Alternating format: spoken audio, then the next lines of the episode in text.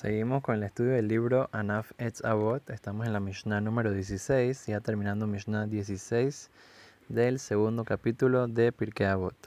Entonces habíamos comenzado a decir la Mishnah del gran sabio Rabbi Yoshua. Sé que el gran sabio Rabbi Yoshua solía decir eh, que una persona tiene, hay tres cosas que lo apartan y lo alejan de su propósito en este mundo, como dice aquí la Mishnah, como por sí decir que sacan a la persona de su mundo, de este mundo.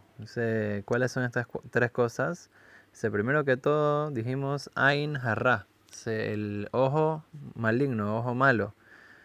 una persona cuando está con eh, tipos de, eh, de forma de ver, eh, que está primero que todo llamando mucho la atención y este, eh, la forma de ver negativamente a la gente y con celos y, eh, cuando una persona está uno mismo demasiado presumido y demostrando y poniéndose en el ojo de la gente, eso es algo eh, negativo para la persona.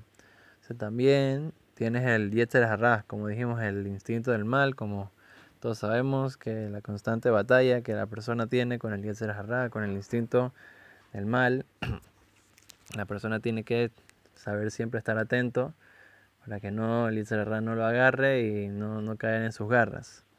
la tercera cosa que vamos a explicar un poquito más hoy es Sinat Haberiot, el odio entre la gente el odio gratuito, el odio entre un hombre y el compañero, eso trae muchas cosas eh, negativas, eh, algo que eh, ha traído mucha destrucción, tanto al pueblo de Israel como al mundo entero.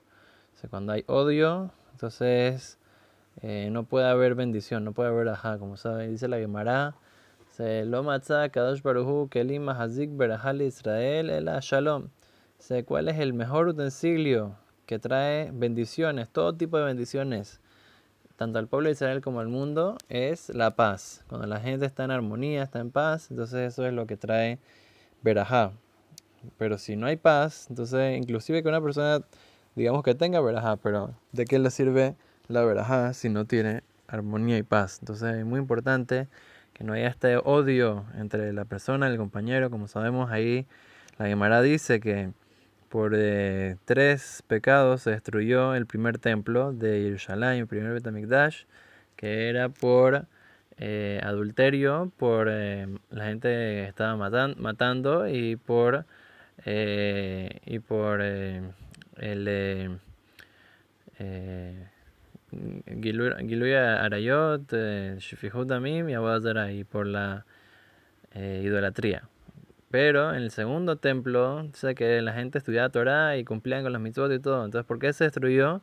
Porque había odio gratuito, había odio entre la persona y el compañero. Vemos que es inclusive, que es solamente un pecado, pero es como por así decir, incluye a todos los demás eh, pecados tan graves que por ellos una persona tiene que dar la vida antes de transgredir estos pecados. Entonces vemos la gravedad que es el, odio de la persona del compañero y por lo tanto una persona tiene que tener mucho, mucho, mucho cuidado eh, como con, esto. Como dice ahí la Gemara, que la persona tiene no solamente que amar a la gente que son tzadikim, hajamim y eso, sino que también tiene que amar al resto de la gente del pueblo de Israel. A las únicas gente que tiene permiso de no amar y puede odiar es solamente una persona que es considerado un apicoros, un hereje, pero eso hoy en día muy difícil saber bien quién es un eh, apicoros, quién es un hereje, porque hay mucha gente que, inclusive que no cumplen con la Torah, no es porque,